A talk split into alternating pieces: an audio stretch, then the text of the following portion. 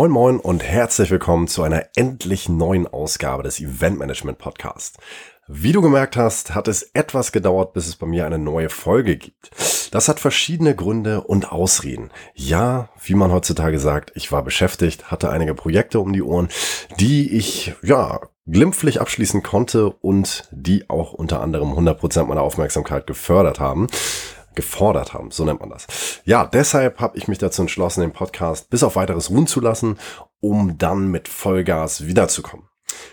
Ja, was erwartet dich in dieser heutigen Folge? Ich möchte dir heute einige Fragen beantworten, die zwischenzeitlich über verschiedenste Kanäle mich erreicht haben. Wollen wir nicht lange um den heißen Brei reden? Die erste Frage, lohnt es sich dann überhaupt noch in die Veranstaltungsbranche einzusteigen als Berufsumorientierer oder ähnlich? Die Frage wurde gestellt von David. David, vielen Dank an dieser Stelle. Also, für meinen Teil, ich muss sagen, es lohnt sich mehr denn je.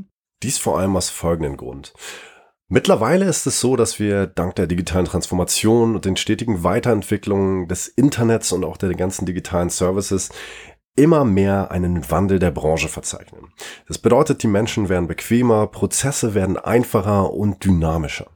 Das bedeutet aber auch gleichzeitig, dass die Menschen immer mehr Content bekommen und immer mehr, ja, eigentlich gar nicht so wirklich wissen, was im wahren Leben passiert. Und genau da kommt das Thema Events wieder auf. Denn es ist so, du kannst an einem Laptop oder an deinem PC stationärer Natur eine Konferenz beiwohnen, die irgendwo online stattfindet. Aber das gleiche Gefühl offline, das ist ein ganz anderes. Also Smalltalks mit Leuten, die du vielleicht dort siehst, Geschichten wie, wie komme ich her, wie komme ich weg, fahren wir zusammen vielleicht mit der Bahn.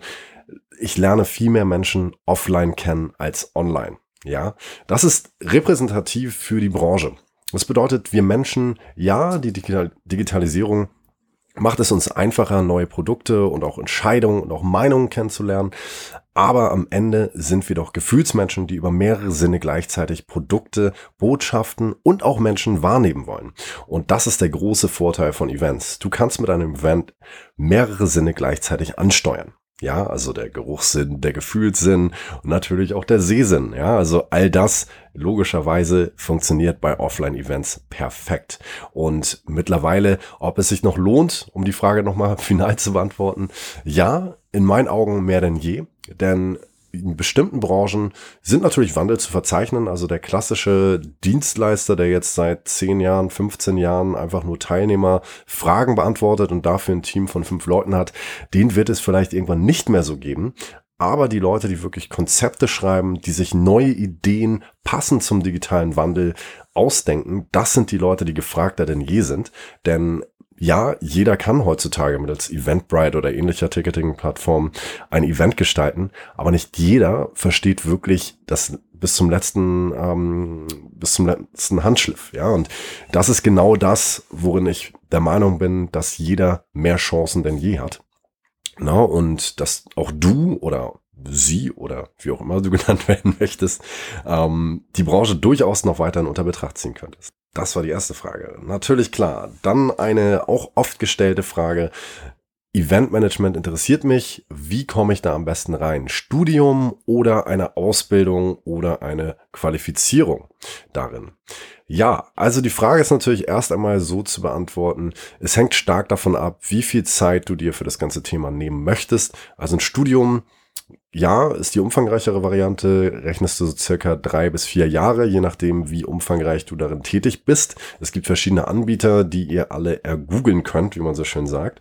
Ähm, in meinen Augen, meine persönliche Meinung, ich bin eher der praktische Typ bin der Meinung, dass man praktisch in dieser Branche beziehungsweise im Eventbereich sehr schnell sehr viel mehr lernt. Hängt stark damit zusammen, klar, gibt es auch viel Theorie, aber am Ende ist dieser Beruf oder auch das, was du final machst, um auch wirklich Geld zu verdienen, sehr stark damit verbunden, dass du neue Menschen kennenlernst, dass du mit Menschen umgehen können musst, ja, und das auch weltweit oder national, je nachdem, wo dein Tätigkeitsfeld ist und natürlich auch spezifisch auf das, was du wirklich in dieser Branche tun willst. Ja, also wenn du jetzt sagst, Mensch, mich interessiert Technik und ich möchte äh, unbedingt äh, Beleuchter, Beleuchtung von Musicals gestalten, ja, dann ist vielleicht für dich das Studium nicht ganz das Richtige. Klar lernst du dort in der Theorie sehr viel, aber in der Praxis gibt es Dinge, die du niemals so in der Theorie erlernen kannst. Ja, also das wirst du sicherlich auch schon mal äh, selbst kapiert haben, wenn dir jemand erklärt, wie du Fahrrad fährst, ja, dann weißt du, wie es theoretisch geht, aber dann doch noch mal auf dem Sattel zu setzen, ist doch noch mal was ganz anderes, weil das ja noch mal individuell auf dich auch abgestimmt sein muss. Und so ähnlich verhält es sich mit dem Eventmanagement Studium beziehungsweise mit der Ausbildung oder Fortbildung. Also ich bin jetzt kein kategorischer Gegner des Studiums, im Gegenteil. Ich finde es insofern sogar teilweise besser, da man am Ende natürlich auch einen Bachelorabschluss beziehungsweise Masterabschluss hat, je nachdem, wie weit man es treibt. Und da natürlich, wenn man in einer Eventagentur anfangen möchte oder in einem Betrieb, der auf Event ausgerichtet ist, dort natürlich in ganz anderen Gehaltskategorien anfängt, als wenn man einfach nur eine simple Ausbildung gemacht hat. Also das solltest du dir auch nochmal individuell überlegen und natürlich klar, es lohnt sich immer zu informieren, was möchte man am Ende wirklich machen. Ja, und da kannst du dir natürlich auch einige Unternehmen raussuchen, die in dieser Branche oder in diesem äh, in dieser Sparte des Eventmanagements tätig sind und kannst auch da gucken, was es da für Angebote gibt, weil teilweise ist es durchaus so, dass es auch duale Studiengänge gibt in größeren Unternehmen, Messeunternehmen oder, oder, oder. Ne? Da gibt es sehr viele. Ich will jetzt dir keine persönliche Empfehlung aussprechen, ja, aber da wirst du sicherlich fündig werden und dann für dich die beste Entscheidung treffen. Und was natürlich auch immer noch cool ist, gerade um sich hineinzufinden in das ganze Thema, ähm, versuch doch einfach mal Promotion-Jobs zu machen, wo du siehst, wie funktioniert das Ganze. Wenn du jetzt bei Messen als Hostess arbeitest, oder auch bei äh, Fashion-Events vielleicht einfach als, als Hand agierst und dann mal siehst, okay, was bedeutet das? Macht mir das Spaß? Könnte ich mir das vorstellen, hier die Leitung zu übernehmen eines Tages? Ist das mein Herzblut? Ja, so weit, so gut. Sehr ausführliche Beantwortung, merke ich gerade. Und ja, eine Frage, die mich auch äh, erreicht hat äh, von der Simone. Ist es so, dass man im Vergleich zu einem normalen Bürojob sehr viel mehr arbeiten muss? Fragezeichen. Ja, ich würde lügen, wenn ich sage, es ist nicht so. also es ist tatsächlich so, Events finden bekanntermaßen am Wochenende statt, beziehungsweise auch an Feiertagen und auch an den Zeitpunkten, wo andere Menschen frei haben, beziehungsweise Freizeit genießen. Das wiederum bedeutet für dich natürlich als Interessent der Eventbranche, dass du darauf gepolt sein musst, dass du immer genau dann arbeitest, wenn andere Leute Freizeit haben je nach genauer Ausrichtung des Unternehmens beziehungsweise deines Projekts. Ähm, grundlegend da vielleicht mal ein Unterschied. Also es gibt sehr viele größere Unternehmen, also vor allem auch Messeunternehmen, die sehr stark auf Personen also auf die, auf die Arbeitsrechte achten, hätte ich beinahe gesagt. Also die sehr stark darauf achten, dass man wirklich nur seine Regelzeit hat, ja, und auch gerade wenn man dann äh, Überstunden leistet, werden die auch relativ schnell abgegolten. Dann gibt es natürlich auch kleinere Unternehmen, bei denen man vielleicht viel mehr lernt, die das aber dann doch dynamisch regeln mit den, ich sag mal, Arbeitszeiten. Ja, also da kann es dann durchaus schon sein, dass man mal 15, 16, 18 Stunden auf dem Bein ist.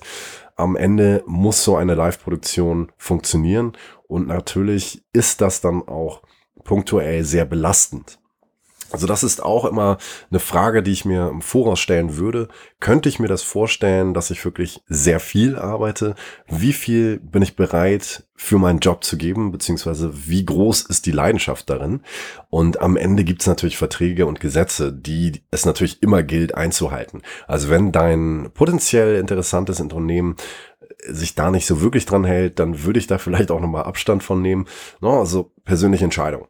Aber grundlegend ist es so, dass man tatsächlich mehr arbeiten muss, beziehungsweise das anders einteilen kann. Natürlich kann es sein, dass du am Wochenende viel mehr arbeitest, dafür dann unter der Woche dein Wochenende nachholst in Form von Ausgleichstagen.